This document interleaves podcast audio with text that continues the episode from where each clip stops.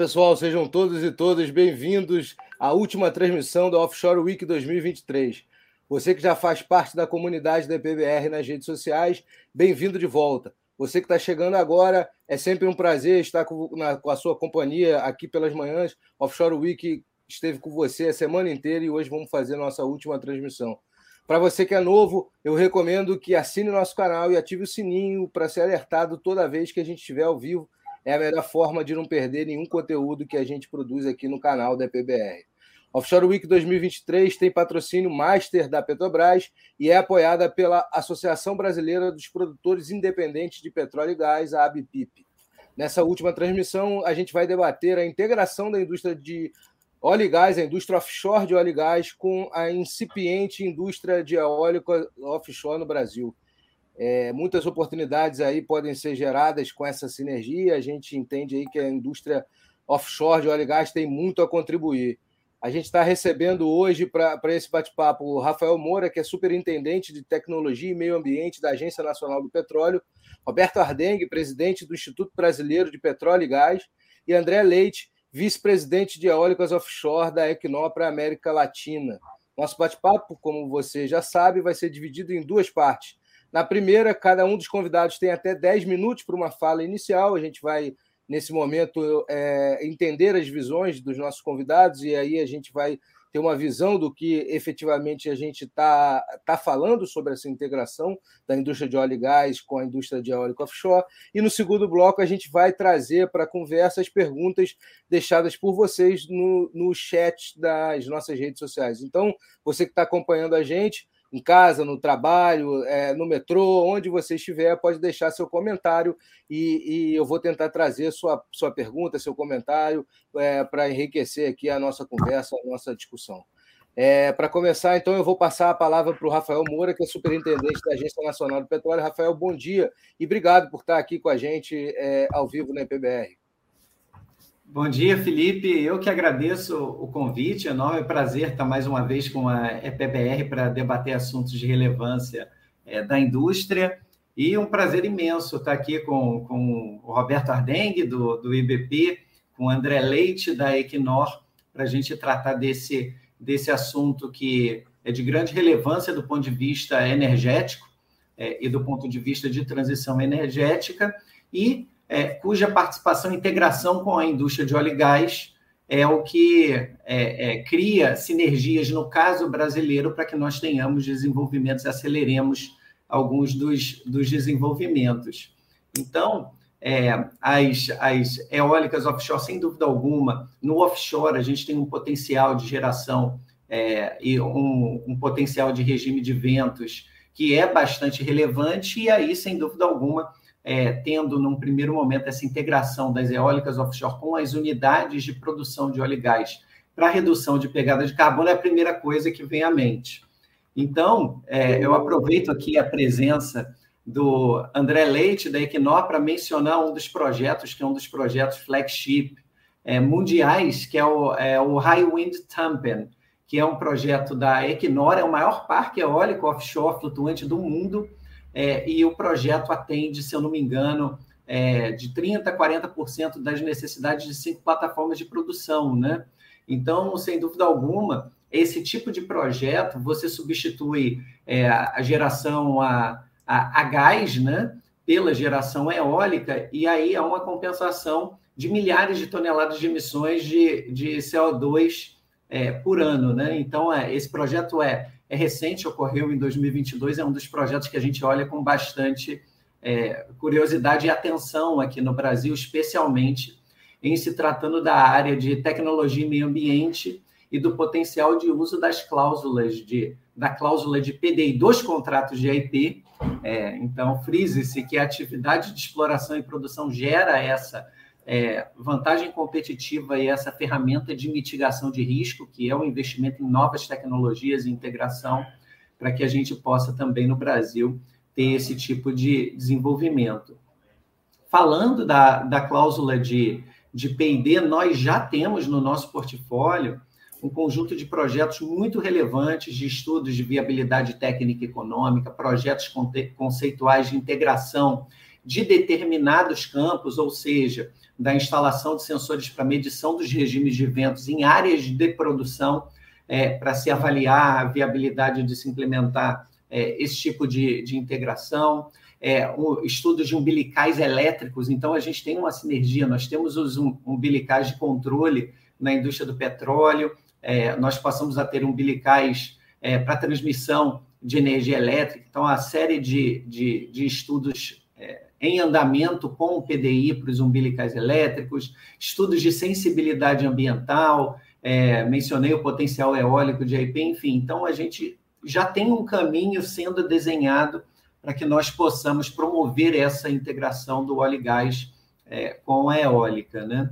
É, falando também da nossa indústria de óleo e gás, a nossa indústria de óleo e gás ela é líder em tecnologia offshore, é, com um elevado grau de maturidade, com a cadeia é, de fornecedores e de serviços implementada, e há é, uma é, analogia por se tratar do ambiente offshore, das é, peculiaridades logísticas e operacionais, por exemplo, as embarcações de apoio que executam a logística, que executam as manutenções, e até do ponto de vista de redução de emissões.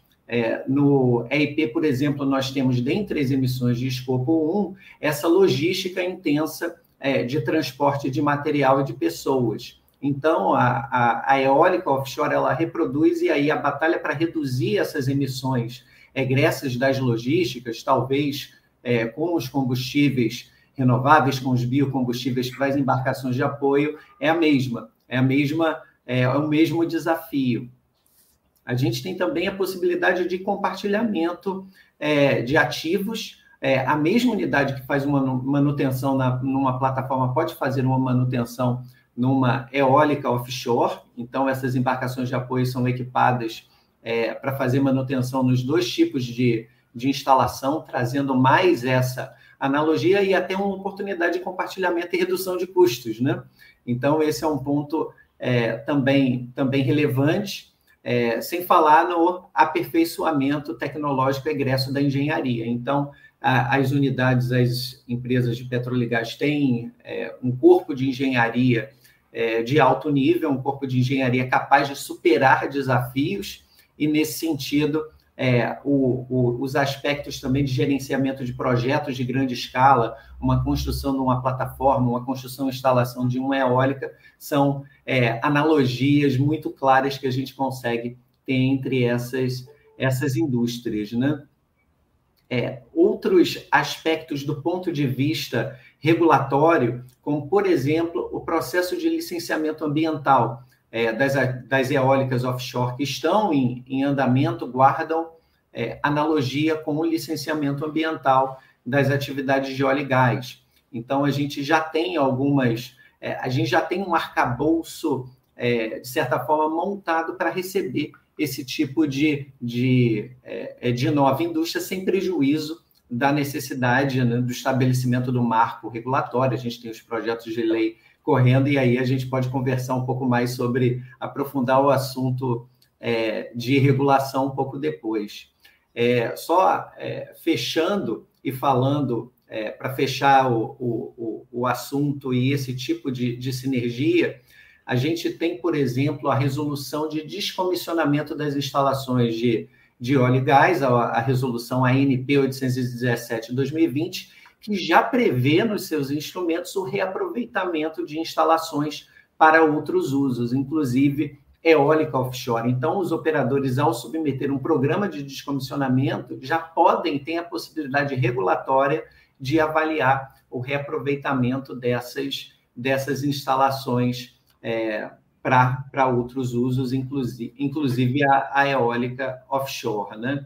Eu acho que de, de é, eólicas em geral e eólicas offshore a gente tem um potencial tremendo no nosso país. É, nossa indústria pujante está em crescimento, nossa indústria de óleo e gás.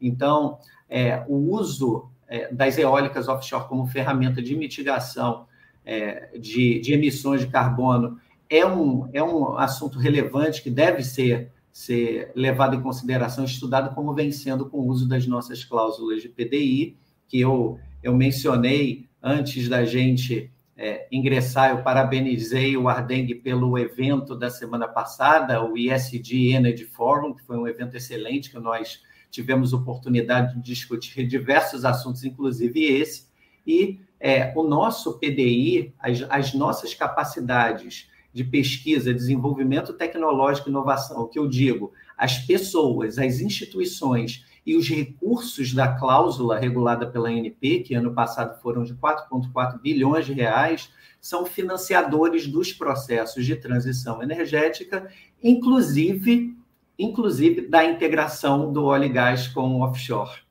Então, Felipe, eu acho que com isso eu, eu concluo aqui minha, minhas palavras iniciais e aí a gente tem muita coisa aí para falar de regulação, de hidrogênio verde, enfim. Então a gente vai, vai conversando. Legal, obrigado, Rafael. Obrigado é, pela gentileza de estar aqui com a gente. Eu queria também agradecer a, a Aline Vieira, o Jefferson Ferreira, Luiz Fagundes de Melo, o Vitor Toledo, o César Mota, uh, o Osmar Silva, o Jorge Boeira, todos eles estão acompanhando a gente ao vivo pelo, pelas redes sociais e estão mandando já mensagens. Obrigado também por estarem com a gente. Vou passar a palavra agora para o Roberto Ardengue, que é presidente do, do IBP, o Instituto Brasileiro de Petróleo e Gás. Ardengue, obrigado também pela gentileza de estar aqui com a gente. Bom dia. Olá, Felipe, bom dia. É um especial bom dia também aos meus amigos aqui participando do nossa é, desse nosso exercício aí, Rafael. Prazer estar junto contigo. Vejo aí com muita alegria, Rafael, a INP é, se debruçando sobre esse tema, se preparando né, para essa nova, nova fronteira aí, exploratória, vamos dizer assim, né, do nosso setor. André, também um prazer estar contigo aí. A Equinor aí é um modelo é, de empresa, um modelo de, de, desse novo, novo, novo horizonte que se cria aí para a indústria de petróleo e gás, né?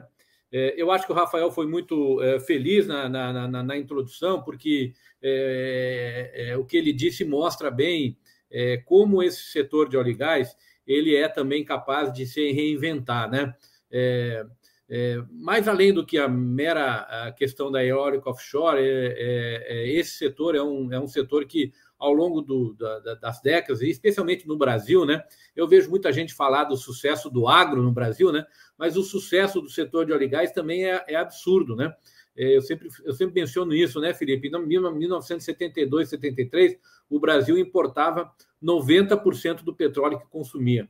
E hoje nós já somos o nono maior exportador mundial de petróleo, com perspectiva, inclusive, de se tornar o quinto maior exportador em 2030, 2031 e, além disso, um petróleo descarbonizado, um petróleo com uma baixa emissão de carbono, ou seja, é, esse setor ele é muito uh, afeto a desafios, né? Porque ele é um setor tecnológico, é um setor que as pessoas é, assumem as suas responsabilidades, né? E, e, e, é um setor que o Brasil tem tudo uh, uh, para se orgulhar. E eu acho que uh, quando a gente pensa em eólico offshore, quando a gente pensa em coisas como, por exemplo, hidrogênio, né? Ninguém conhece mais o hidrogênio do que o setor de óleo e gás. Há 200 anos, as refinarias eh, que merecem o nome de refinaria tratam de hidrogênio, né? A mesma coisa a questão é, é, de você produzir é, energia, né? Com geotermia, por exemplo, outra área que o, que o setor de gás tem muito a contribuir. E eu acho que na eólica offshore isso é muito claro, né? É, por quê? Porque, especialmente no Brasil, é, você tem é, é, um conhecimento, a indústria tem um conhecimento do que, que é hoje a realidade offshore brasileira absolutamente gigantesco, né? Ninguém conhece mais ah, as marés brasileiras do que o setor de óleo e gás. Ninguém conhece mais o regime de ventos, né? Porque as plataformas estão lá colocadas e têm que ser estabilizadas todo o tempo. Ninguém conhece mais o regime de correntes, né? Em todo o litoral brasileiro do que o setor de urbanismo. Isso é um conhecimento que foi sendo amealhado ao longo das décadas, né? E que hoje pode ser usado em benefício dessa nova indústria que se apresenta, né? O Rafael mencionou a questão do descomissionamento, essa é uma oportunidade, porque a nossa indústria está ficando uma indústria madura, né? E o descomissionamento está chegando aí como uma nova, um novo desafio que se apresenta, né? Então, essas estruturas todas que foram usadas durante décadas, né? para a produção de petróleo e gás, elas estão perfeitamente possíveis de serem utilizadas também, em tese, para a produção de óleo offshore. O Brasil tem um enorme potencial, né? A EPE aí estima em 700 gigawatts a, a, a, o potencial brasileiro. Para vocês terem ideia de comparação, é, Itaipu inteira tem uma, uma capacidade instalada de 14 né, gigawatts. Nós estamos falando de 700 gigawatts, então é um potencial gigantesco. Né? Nós temos regimes de ventos muito interessantes, tanto no Nordeste brasileiro, estou é, falando da área offshore, quanto é, no, no, sul, né? até 50 metros de profundidade. Então, tudo isso faz com que a, a, a gente tenha, mais uma vez, um potencial muito grande a ser explorado. Há uma questão também desafiadora, que é a questão de custo, a gente tem que enfrentar isso de maneira madura, né? porque, evidentemente, que é muito mais fácil você fazer a manutenção de uma instalação de produção eólica, geração eólica onshore, do que offshore, né? Botar uma, botar uma equipe num barco, mandar a unidade offshore para fazer a manutenção é muito mais custoso do que botar, botar a mesma equipe dentro de um caminhão e numa estrada para fazer a manutenção de uma unidade onshore. Então, os custos dessa indústria no, no offshore eles são maiores, já são estimados aí aproximadamente o dobro do custo que você tem numa unidade onshore. Então, você tem que trabalhar muito com a questão da redução de custos, né?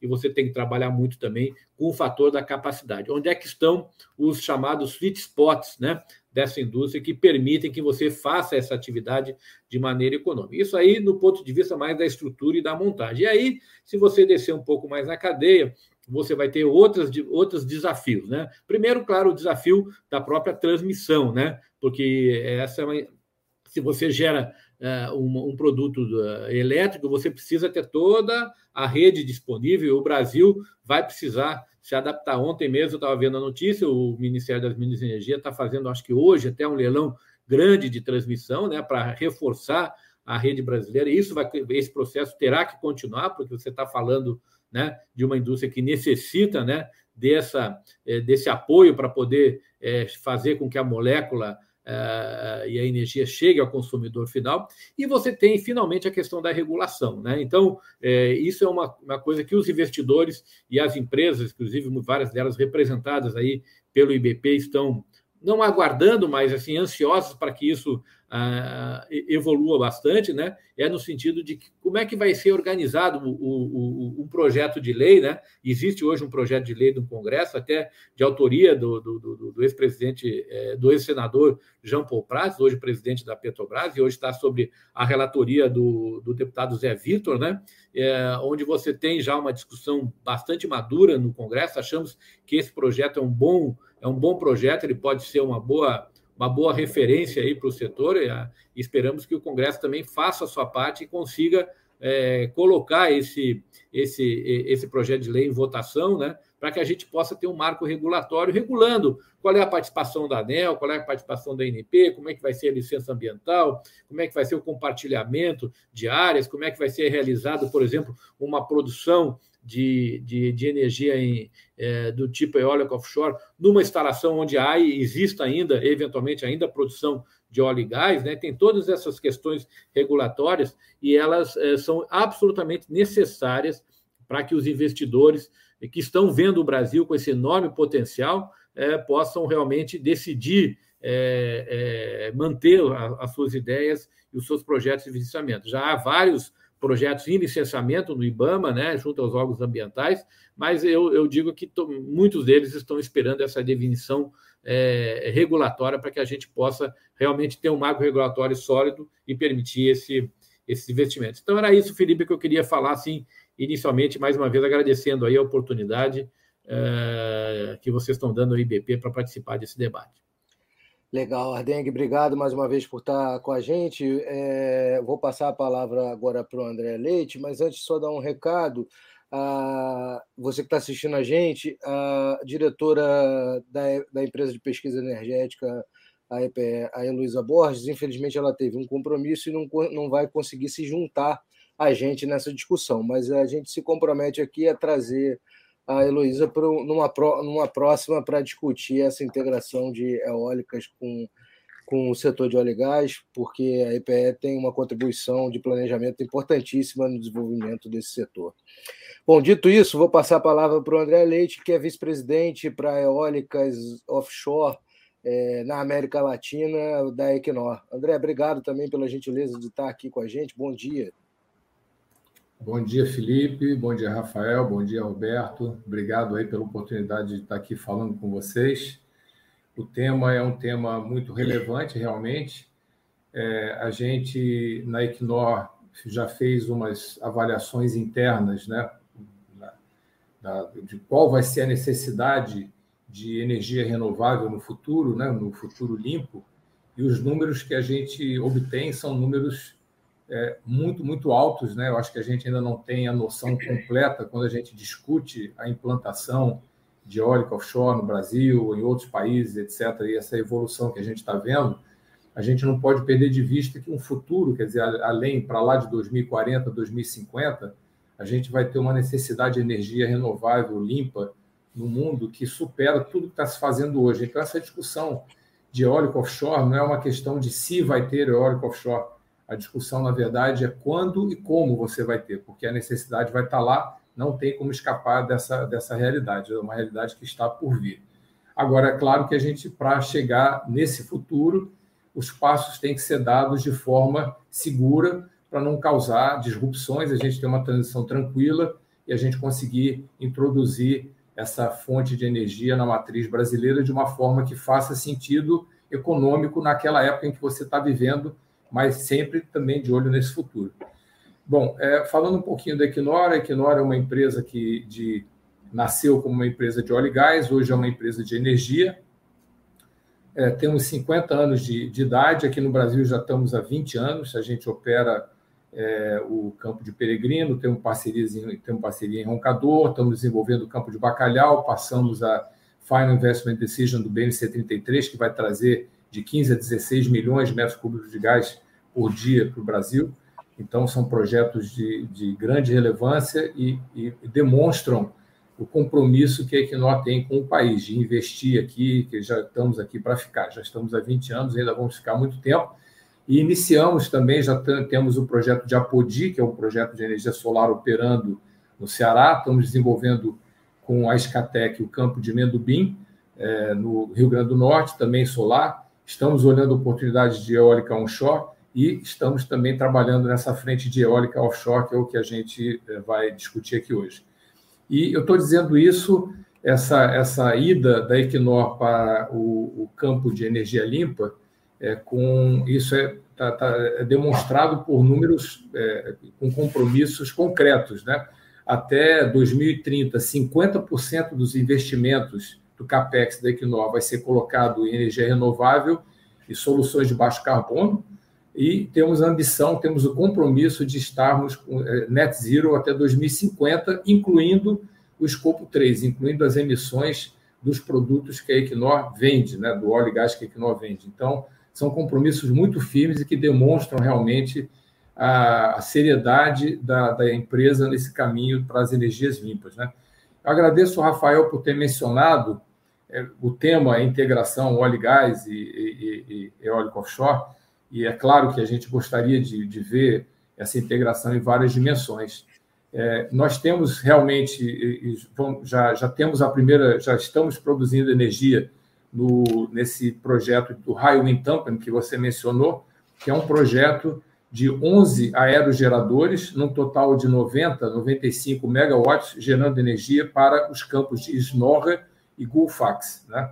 E então, é, uma, é um projeto bastante complexo, são estruturas flutuantes, elas são Spark, são aquelas, aquelas estruturas cilíndricas né, flutuantes de concreto, né? E ancoradas por um sistema de ancoragem inovador, que é um, um sistema de ancoragem compartilhado. Né? E estamos, estamos é, vendo isso como um, um, um, primeiro passo na direção da ampliação da, da, do uso da, do, do aerogerador flutuante, porque o Ardeng mencionou os 700 gigawatts que a gente tem de energia offshore, isso é só é, para bottom fixed, só para estruturas fixas no fundo. Quando você pega a parte flutuante, isso vai para bastante além. Uma, um estudo que a Equinor fez, até para exemplificar isso, demonstra que a, aproximadamente 20% do potencial mundial de eólica offshore está em água rasa, está em bottom fixed. 80% está nas flutuantes. Então, o raio em Tampen é um passo que a Equinor deu já apontando para o que essa demanda vai ser no futuro. Né? O futuro vai ser não só eólica offshore, mas eólica offshore flutuante. Né? Então, vamos aguardar esse momento, vamos começar. O Brasil tem uma costa, tem uma plataforma continental bastante extensa, longa, então a gente se beneficia também do fato de bons ventos, condições ambientais amenas e uma água rasa para poder desenvolver uh, os projetos que a gente tem uh, no momento, podendo ir para flutuante no futuro. É, essa integração no Brasil do, com as operações de óleo e gás, ela, ela tem um desafio, na verdade. Né? Ela tem um desafio que a, a produção de óleo e gás no Brasil ela, ela se encontra em águas profundas. Então, para você levar uma, uma eletrificação de óleo offshore para esse tipo de campo, você tem que ter é um projeto bastante complexo. Você tem que ter, é, vamos dizer, é, direcionadores que indiquem que isso seja uma coisa viável. A gente está trabalhando nisso, a gente está olhando isso. Pode ser que essa um dos segmentos possíveis de mercado da eólica offshore seja realmente a eletrificação de operação de óleo e gás, mas não é uma, vamos dizer, uma, uma, um caminho trivial. É um caminho que exige bastante trabalho, bastante pesquisa e inovação. É, o que a gente está é, esperando, o que a gente está vendo hoje, se, se, eu for falar um pouquinho do que, que falta para a gente conseguir implementar as eólicas offshore no Brasil, é, obviamente, primeiro, essa parte é, regulatória, então estamos todos é, aguardando e com muita ansiedade e participando sempre que possível das discussões para aprovação do PL 576, que é exatamente esse que foi mencionado do Jean Paul Prat, que está tramitando no Congresso e esperamos que seja tramite em regime de urgência para a gente poder ter ele aprovado ainda esse ano. A fala do ministro Alexandre Silveira essa semana apontou nesse sentido, dizendo que até o final do ano a gente vai ter uma agenda, vamos ter um, uma, um, arcabouço regulatório, ou, ou, pelo menos legislatório, para a, a, a desenvolvimento de eólicas offshore e hidrogênio. É, então, esse é um primeiro passo que precisa se consolidar. E outro, outra questão importante também é que é, é, é bem importante frisar que até o Ardengue mencionou o custo maior da eólica offshore comparado com as, as renováveis onshore. A gente tem que ter uma visão de rota ao mercado. Isso é uma coisa muito importante. Para onde essa energia, onde essa energia vai ser vendida? É, esperar que esses, hoje em dia no IBAMA a gente tem 180 gigawatts, mais ou menos, de energia eólica offshore em processo de licenciamento, né? Desses 700 que ele mencionou, 180 já estão, vamos dizer, com vaga é, marcada é, junto ao IBAMA. É, para esses, é, para a gente não, não, pode imaginar que esses 180 gigawatts vão ser sujeitos a, um, a, a, leilões de energia do mercado regulado. Né? A gente não, não, não entende que essa energia vai ser totalmente depositada no mercado regulado para consumidor cativo. Então, não, a rota ao mercado não pode se fiar é, é, integralmente, pelo menos, no mercado regulado. Então, a gente tem que desenvolver outras linhas de venda dessa energia.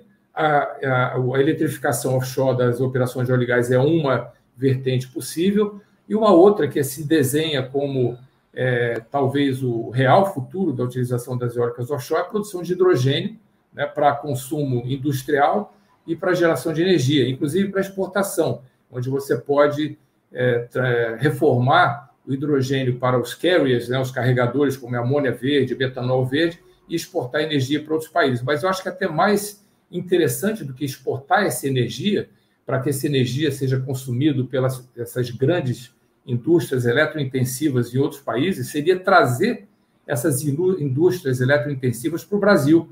Então, o Brasil é, tem uma vocação e tem uma oportunidade de ocupar um espaço geopolítico muito importante e poderia, é, agora, já nesse momento, começar a vender essa ideia de que essas é, indústrias eletrointensivas, siderurgia, é, indústria química, refinarias, etc., venham para o Brasil para consumir energia aqui e daqui exportar esses produtos verdes, né? dentro de uma determinada linha de corte. Né? A gente não tem uma ambição de que tudo venha para cá, mas eu acho que faz sentido econômico para os investidores, uma siderúrgica europeia, por exemplo, de vir para o Brasil instalar a unidade dela no Brasil até um determinado ponto, né? produzir chapa, lingote, enfim. É, então, eu acho que a gente tem essa vocação, o, futuro vai demandar é, essa, essa, esse potencial que o Brasil tem, a eólica offshore vai fazer parte, desse mix, com certeza. A questão é só de timing, quando e como, e não se. É, e estamos, então, aguardando com bastante ansiedade e otimismo é, a aprovação da Lei 576, do projeto de lei 576, para a gente poder prosseguir e, quiçá, ter um primeiro leilão de, de áreas para eólico offshore já no ano que vem. Isso seria muito importante. Eu acho que é isso que a indústria quer isso que os investidores estão esperando. E, ao mesmo tempo, em paralelo, é ter uma política, uma estratégia de país que a gente possa ver com mais clareza e desenvolver a rota ao mercado. Sem a rota ao mercado, é, apesar da gente, num primeiro momento, ter a área, para você depois desenvolver e fazer o projeto é, voar, você precisa ter esse mercado que precisa ser desenvolvido em paralelo e as condições estão aí, precisamos correr atrás disso. Acho que para introduzir, já falei bastante. Obrigado, Felipe. Passo a palavra de volta para você. Obrigado, André. Obrigado pela, pela, pelas considerações iniciais. Desculpa, gente. Eu vou abrir aqui nosso segundo bloco e eu queria começar com uma pergunta para o Rafael, para a gente falar um pouquinho de, de regulação. É, Rafael, como é que você enxerga, é, e lembrando também a quem está assistindo a gente, que se você quiser é, colocar uma questão, uma pergunta, é só deixar no chat da, da rede social que você estiver assistindo. Mas, Rafael, como é que você enxerga a contribuição que a ANP pode dar nessa discussão da regulação da atividade de, de geração de energia eólica offshore? Porque é, a, a ANP tem um conhecimento de instalações, de segurança operacional, um conhecimento, inclusive de licitação de áreas offshore, que nenhuma outra agência no Brasil tem. É, como é que a, ANP pode contribuir para essa, é, essa regulação inclusive, participar ativamente? Você vê que o André está defendendo que a gente possa ter um leilão de áreas e não um leilão de energia a partir do ano que vem é, aproveitar esse know-how da ANP é fundamental para que um, um, leilão desse tipo aconteça rapidamente, não? Obrigado pela, pela pergunta, Felipe. É, de fato, a gente está numa fase é, de definição, inclusive, do regulador da, da atividade, né? Então, é, nesse, nesse aspecto, é, a gente tem, do ponto de vista de, de é, é, política pública e regulação, a gente já tem um decreto é, do ano passado, né, que é o 10.946, que regula justamente essa cessão de espaços para eólicas no, no mar. E ali já tem o decreto, é, tem ali uma, uma definição de modelo com a sessão planejada, que seria justamente é, numa oferta de prismas previamente delimitados, aí no caso, pelo, pelo decreto pelo Ministério de Minas e Energia, é, mediante um processo de licitação, ou seja, é uma atividade que é espelho da é, definição de blocos e dos leilões implementados pela e realizados pela, pela ANP, né? Então, tem, tem interfaces com, com o planejamento espacial, né, da Comissão Interministerial para os Recursos do Mar, né, a CIRM, mas, de qualquer maneira, tem esse modelo espelho e tem também um modelo de sessão independente, né, em que os, os primas são requeridos por iniciativa dos, dos interessados, né, e aí há uma é, sessão independente. Né? E aí, esse próprio decreto já regulamentado, e a gente vem discutindo internamente essa questão, é a exigência das declarações, das JIPs, né, que é Declaração de Interferência Prévia. Então, há uma série de órgãos e entidades elencados é, para emitir essa, essa declaração de, de interferência prévia, né? Então vai, vai Marinha, Aeronáutica, IBAMA, ICMBio, aí tem vários ministérios, infraestrutura, agricultura, turismo, entra até a Anatel, porque a Anatel avalia é, potenciais conflitos com áreas de rede, sistemas de comunicações, e entra a ANP também, né? Então, a ANP ela avalia a, a possibilidade de interferência da implantação de projetos sobre as áreas de exploração e, e produção. É, então, a gente já tem aí um reconhecimento que há uma atividade nova é, num compartilhamento de espaço, em que diversos órgãos precisam opinar e se manifestar no sentido de, de é, entender a possibilidade de criação dessas sinergias, dessa integração, ou se há é, interferências de fato. E é, a, a, a questão é, da outorga, né, é, esse decreto diz que a ANP deve analisar em conjunto é, com a ANEEL a possibilidade de outorgas de primas para eólicas em áreas coincidentes com as áreas produtoras de petróleo. Então, já tem ali é, alguns elementos estabelecidos, né?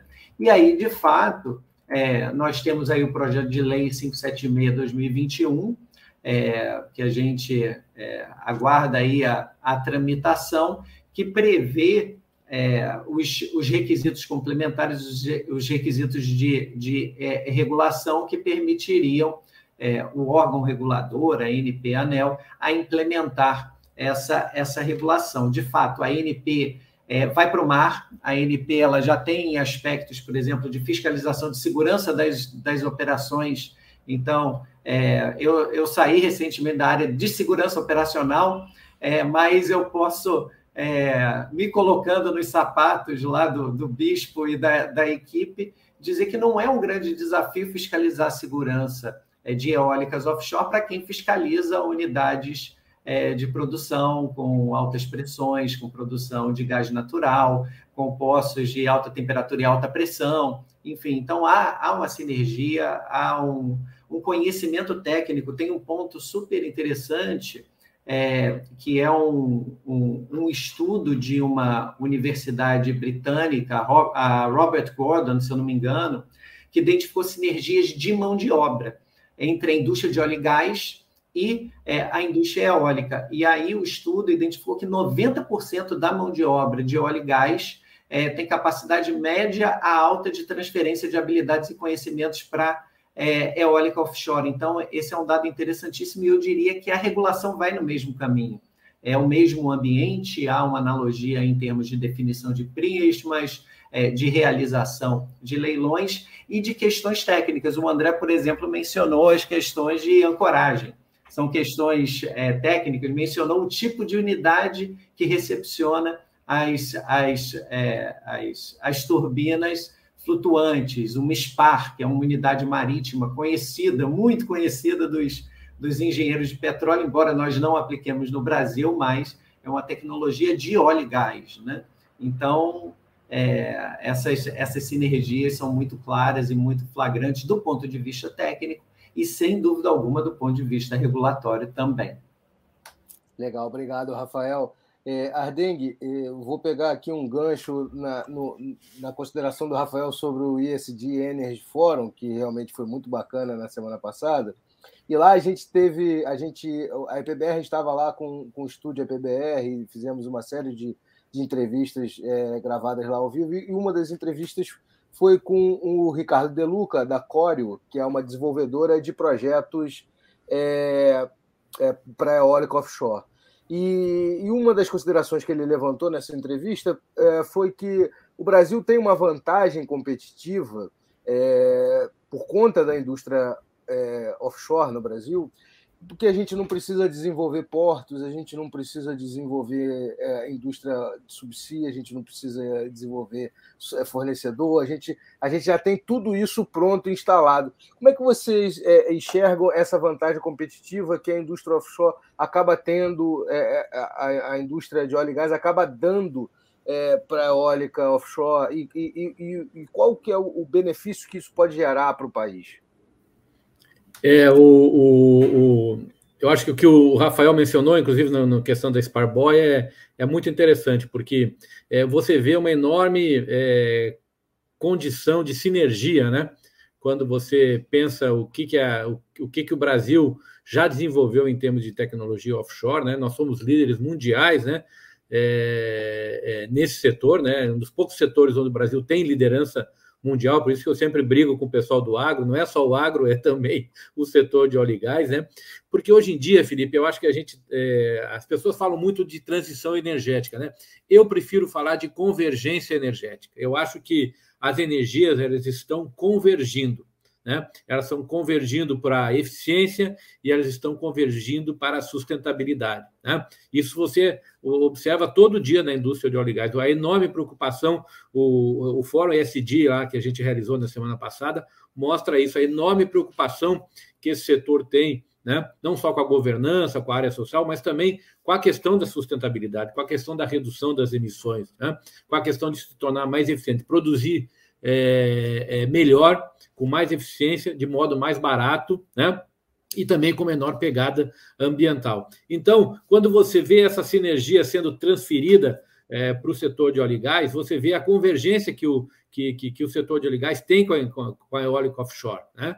É, assim como tem com, com hidrogênio, como eu disse, como tem com a geotermia. Né? Nós temos muito a oferecer e a, e a, e a, e a, condição do Brasil com esses só a, até 50 metros de profundidade, 700 gigawatts de potência. Se você for mais é, é, profundo, você terá é, milhares de, de gigawatts de, de potência. Você vê que o Brasil tem uma condição muito privilegiada. Mais uma vez, né, o Brasil está é, posicionado como uma grande, é, um grande capacitor no, no, sentido da produção de energia. E aí, me, mencionando aí, é, pegando um gancho no que o André falou, o que vamos fazer com essa energia? Né? É, é, eu acho que também, André, concordo contigo, não faz nenhum sentido que isso vá para mercado regulado. Eu acho que a, a, questão, por exemplo, da produção é, de, de, hidrogênio, depois da amônia e, eventualmente, subprodutos gerados a partir dessa energia verde são ah, áreas de negócio extremamente interessantes. Né? As empresas estão todas olhando isso com muito com muito, muita atenção, porque é, se você consegue gerar uma energia a, a, um custo competitivo, você pode, e essa energia ela é totalmente limpa, né? a energia eólica offshore, então você pode fazer com que isso seja a, o primeiro elo né? de uma cadeia que você pode é, é, é melhorar, inclusive, a nossa performance como exportador de energia e agora uma energia com essa pegada é, de descarbonização e de, e de sustentabilidade. Então, é, é, é, é, muito positivo isso e eu acho que, o, que toda a estrutura já montada por essa indústria ao longo dos últimos 70 anos está pronta para isso e as empresas estão olhando isso com muita atenção. Legal, obrigado, Ardengue. É, só deixando aqui um alerta que o Diego Maciel, que, que eu saiba não é meu parente, é, deixou um, um, o link para o estudo que o Rafael citou, o estudo da, é, da Robert Gordon University, é, no, no, no LinkedIn da EPBR, no, no link da transmissão da, da EPBR. Eu vou. A gente vai colocar também para o pessoal que está assistindo pelo YouTube, a gente vai colocar esse link também no YouTube. Então, só para ter esse alerta, se alguém quiser acessar o estudo citado pelo Rafael, ele já está disponível. É, André, eu queria clarificar uma, uma, uma, situação aqui, porque estão tendo algumas dúvidas aqui no, no chat, é, inclusive é uma questão levantada também pela minha colega Denise Luna. É, a visão de vocês é que, enquanto a gente não tem um marco regulatório aprovado, é, o projeto de lei aprovado na Câmara, a gente pode usar o decreto para a realização dos leilões diários e depois tudo isso é incorporado dentro desse novo marco? É essa a, a, a, a visão de vocês? É, Felipe, é, essa, essa questão de como o, o governo pretende levar adiante o, leilão, o leilão de áreas, né? o primeiro leilão, leilão de áreas, né? para nós, pra, do ponto de vista Equinor, isso a gente não, não tem é, uma opinião que, que, que seja, é, enfim, que a gente confia que o, que o governo vai fazer aquilo que for melhor para o país. Então, a gente tem, eu já falei outras vezes publicamente, que a Equinor acredita no Brasil, por isso a gente está aqui. É, nós entendemos que o projeto de lei dá uma segurança jurídica é, mais firme, né? É, e não entendemos que seja necessário utilizar o decreto para fazer o leilão. Quer dizer, não, a gente não tem essa, essa visão, não temos opinião sobre isso. O que for mais adequado, que o governo federal julgar mais adequado para é, deslanchar esse leilão, o que a gente procura dizer e diz é que a gente tem um certo senso de urgência com relação a isso, porque enquanto você não tiver o direito sobre a área, você não começa a fazer os estudos necessários para avançar com o desenvolvimento do projeto.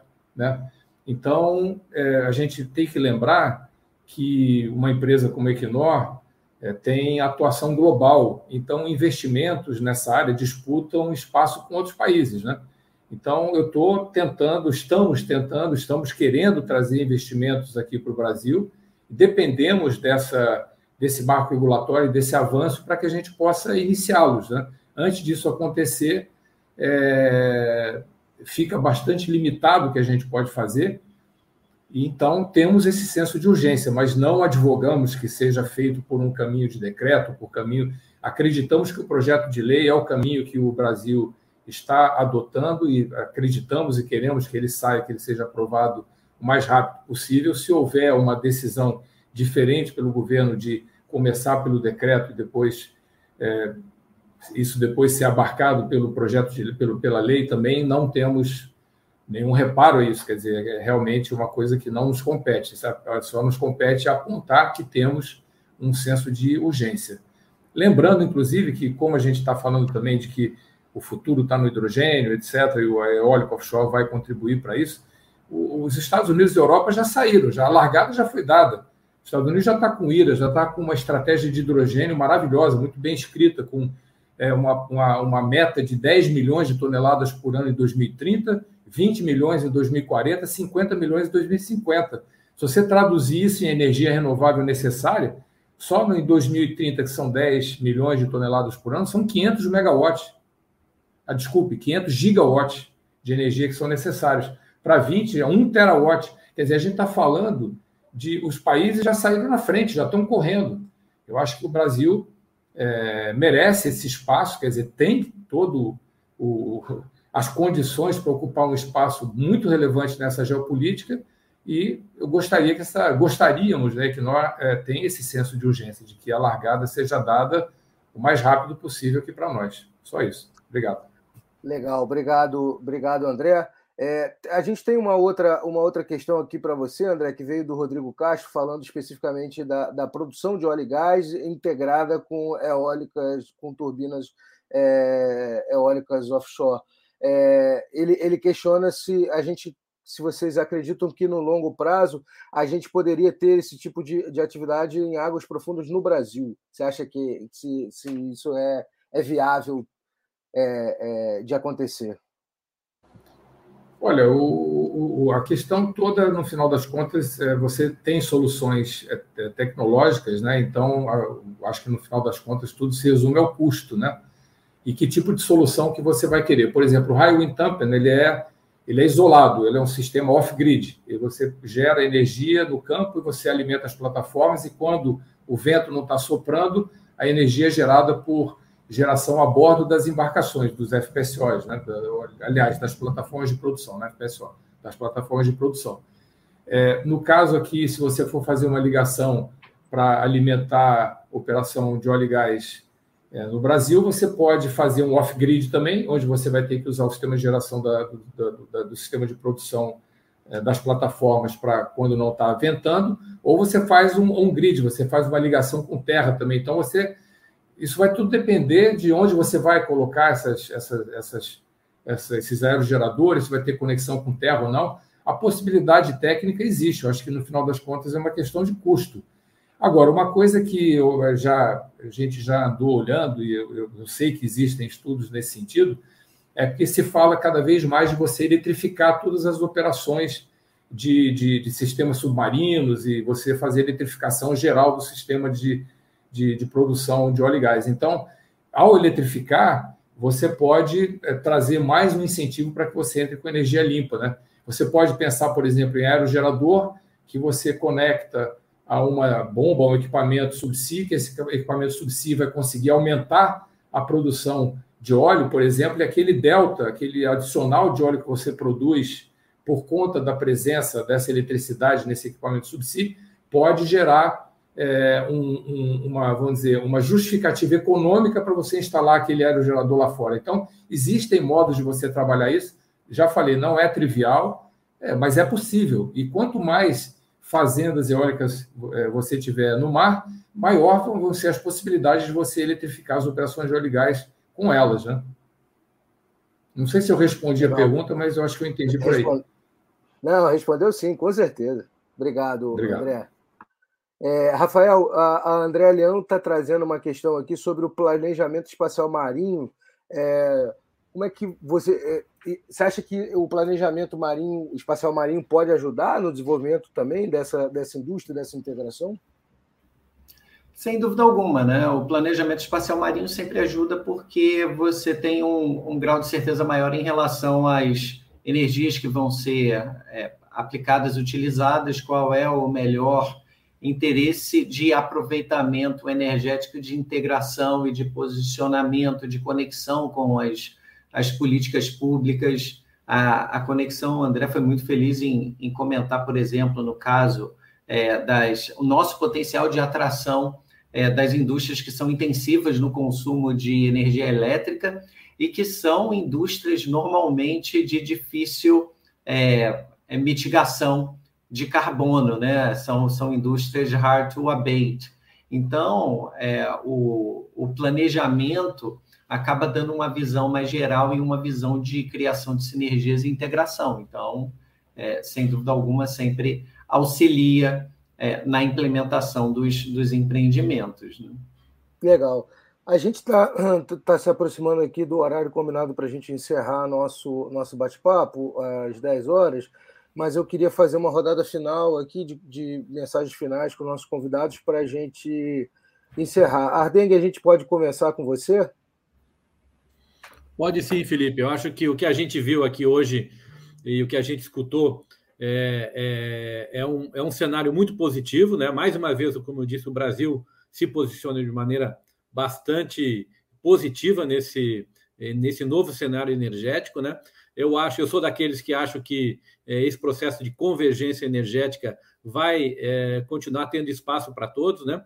Quando eu vejo o André falando, por exemplo, que tem certos momentos quando há uma calmaria no vento lá no Mar do Norte e a FPSO, a unidade de produção, tem que produzir, eles têm que recorrer né, à fórmula tradicional de gerar energia dentro da unidade produtora, seja diesel, seja gás natural. Eu vejo a questão da confiabilidade do petróleo, né, dessa molécula de carbono tão é, sensacional, né, que gera uma energia é, confiável, uma energia é, barata e agora uma energia com essa, com essa pegada da descarbonização. Então, haverá espaço para todos, né?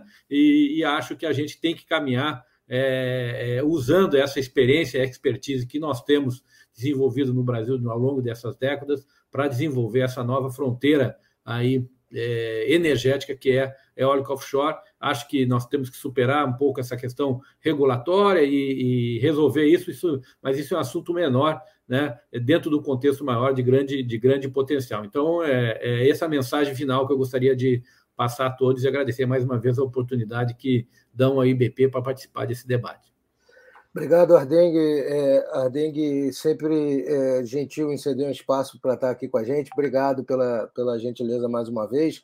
É, Rafael, obrigado também. A gente conversou lá na semana passada no, no, no, no fórum de ISD do IBP é, e, e, estamos é, conversando aqui novamente. Obrigado pelo seu, pela sua gentileza também de, de abrir um espaço na agenda.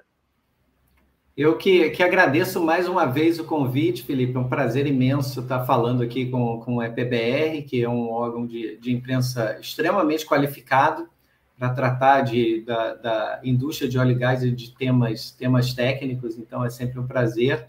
E especialmente tendo aí a companhia do, do André e do, do Ardengue dentro desse, desse debate que passou, passou super rápido, né? E o meu, meu recado final é em relação a, a, a, uma indústria emergente que demanda um aperfeiçoamento tecnológico e um aperfeiçoamento tecnológico, conexões e integrações que estão muito associados a recursos logísticos, recursos de engenharia, recursos de gerenciamento de projetos de larga escala, desde a construção até a implementação, é, a capacidade de mobilização de capital a disponibilização e a existência de mão de obra qualificada para operar esses ativos com qualidade, com segurança, é, e tudo isso já faz parte da nossa realidade de indústria de óleo e gás.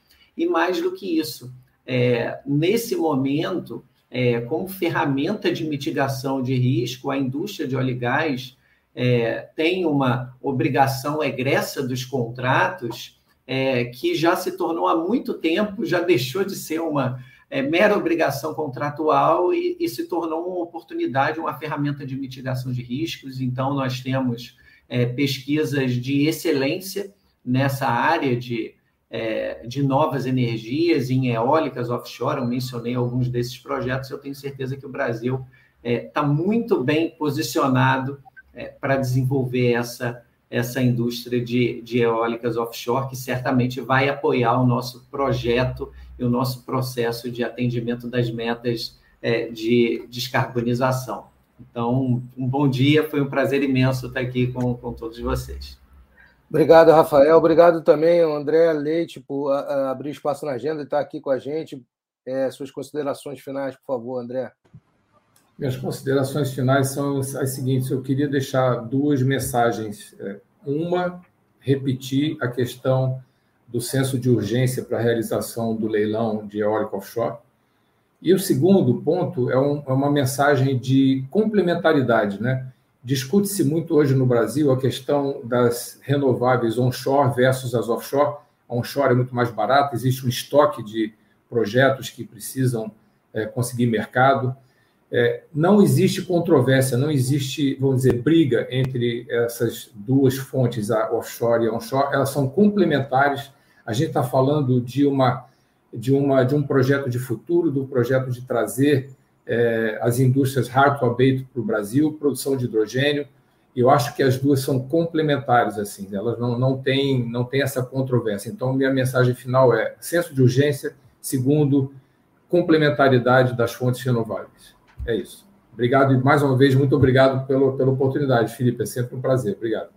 O prazer é nosso, André. Obrigado pela gentileza. Obrigado, André. Obrigado, o Ardengue, Rafael Moura. É, é, obrigado pela gentileza de estar aqui com a gente. Obrigado a você que está assistindo a gente, é, é que é sempre é, fundamental nas, nas, nossas transmissões. É, todo o trabalho que a gente desenvolve aqui é para estar junto com vocês que estão acompanhando a gente pelas redes sociais. A Offshore Week 2023 vai ficando por aqui. A gente teve o patrocínio da Petrobras e o apoio da ABPIP, Associação Brasileira dos Produtores Independentes de Petróleo.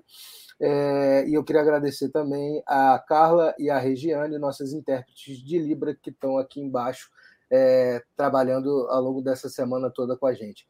Pessoal, muito obrigado. O canal EPBR volta ao vivo na segunda-feira. Até lá, um bom fim de semana para todos e uma boa sexta. Tchau, tchau.